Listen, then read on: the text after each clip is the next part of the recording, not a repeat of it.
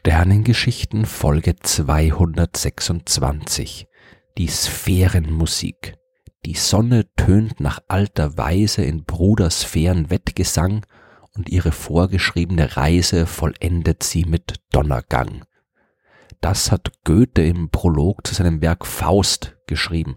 Aber eigentlich hätte Goethe auch damals zu Beginn des 19. Jahrhunderts schon wissen können, dass die Sonne definitiv nicht tönt. Im Weltall herrscht Vakuum und da gibt's nichts, das Schallwellen übertragen könnte. Da gibt's keine Geräusche, keine Töne, die die Sterne und die Planeten verursachen und mit Sicherheit auch keinen Donnergang. Das, worauf Goethe sich da bezieht, nennt sich Sphärenmusik oder Sphärenharmonie und taucht heute entweder in der Kunst auf oder aber in den eher wirren Theorien diverser Esoteriker. Früher war die Vorstellung von Tönen, die von den Himmelskörpern verursacht werden, aber noch eine annähernd wissenschaftliche Hypothese, zumindest in dem Rahmen, in dem man früher überhaupt von Wissenschaft sprechen konnte. Die ganze Geschichte geht zurück auf Pythagoras.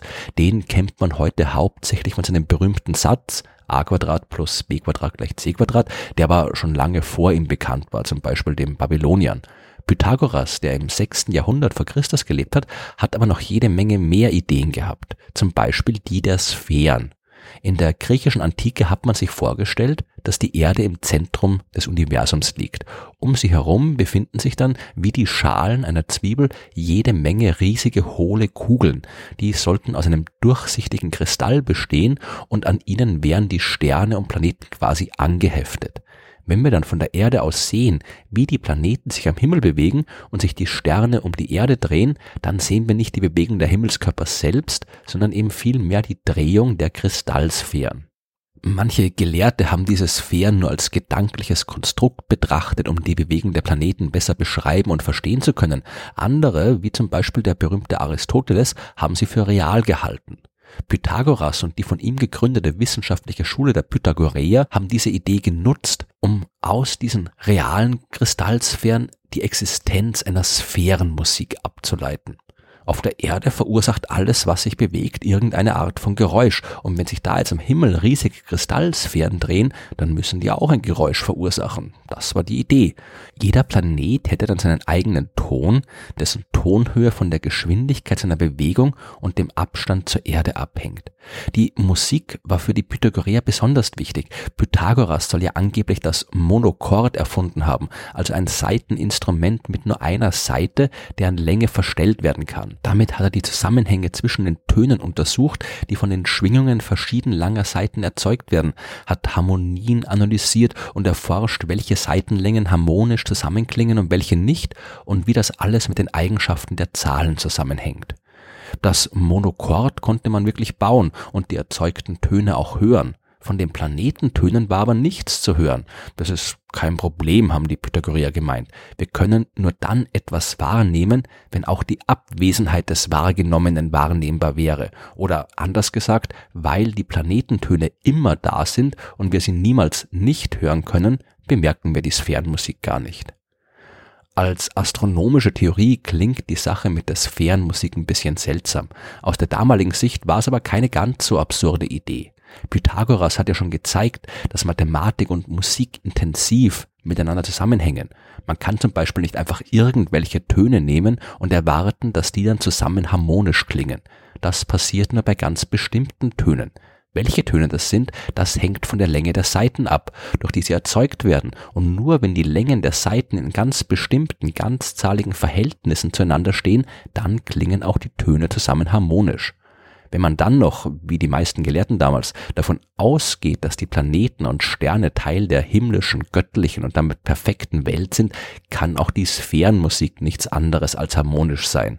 Die von den Planeten erzeugten Töne, die können nicht einfach irgendwie klingen, die müssen auf die richtige Weise und vor allem auf eine harmonische Weise zusammenklingen. Das bedeutet, dass auch die Abstände und die Geschwindigkeiten der Planeten nicht beliebig sein können. Die Sphärenmusik hat also eine theoretische Grundlage geboten, um den Aufbau des Universums zu verstehen. Und deswegen haben sich auch nach Pythagoras immer wieder Gelehrte mit dem Konzept beschäftigt.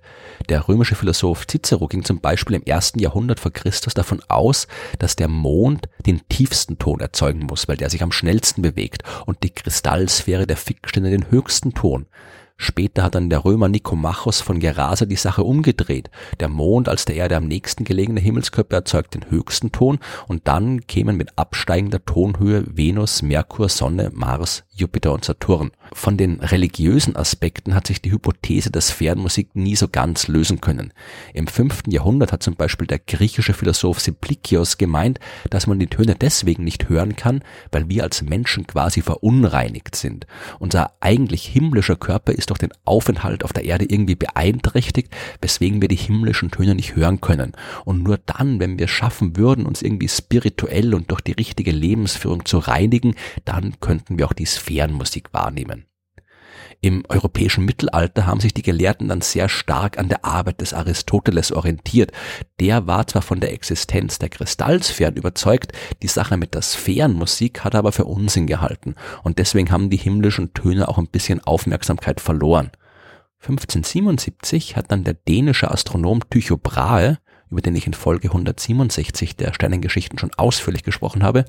Er hat gezeigt, dass es die Planetensphären gar nicht geben kann. Denn Brahe war der Erste, dem der Nachweis gelungen ist, dass Kometen tatsächlich Objekte sind, die sich im fernen Weltraum bewegen und es sich nicht um Leuchterscheinungen in der Erdatmosphäre handelt, wie man bis dahin oft gedacht hat. Der Komet, den er 1577 beobachtet hat, der hat sich so bewegt, dass er die Kristallsphären auf seiner Bahn durchbrechen müsste. Und davon war nichts zu bemerken. Die Kristallsphären, die waren also widerlegt. Tycho Schüler Johannes Kepler hat die Idee der Sphärenmusik dann aber zumindest kurzfristig wiederbelebt. Ihm war schon klar, dass die Planeten nicht tatsächlich Musik erzeugen, aber er war überzeugt, dass ihre Bewegung durch Zahlenverhältnisse bestimmt wird, die man auch bei musikalischer Harmonie finden kann. Und er war überzeugt, dass man den wahren Klang des Himmels nur dann bestimmen kann, wenn man von einem heliozentrischen Weltbild ausgeht, in dem die Sonne im Zentrum steht. Sein 1619 erschienenes Buch trägt dann auch den Titel Harmonike Mundi, die Weltharmonik.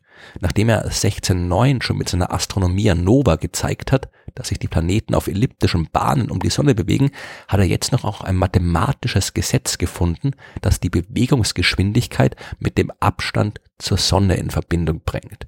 Dieses dritte Keplersche Gesetz, das wird von den Astronomen heute noch verwendet. Das ist im Wesentlichen nur eine andere Formulierung von Newtons Gravitationsgesetz. Mit der Weltharmonik hat Kepler aber weniger Erfolg gehabt. Heute wissen wir, dass es keine Sphärenmusik gibt. Natürlich gibt es Zusammenhänge zwischen der Musik und der Bewegung der Himmelskörper. Dabei handelt es sich aber nicht um ursächliche Zusammenhänge, sondern einfach nur um die Tatsache, dass eben beide Disziplinen eine mathematische Grundlage haben.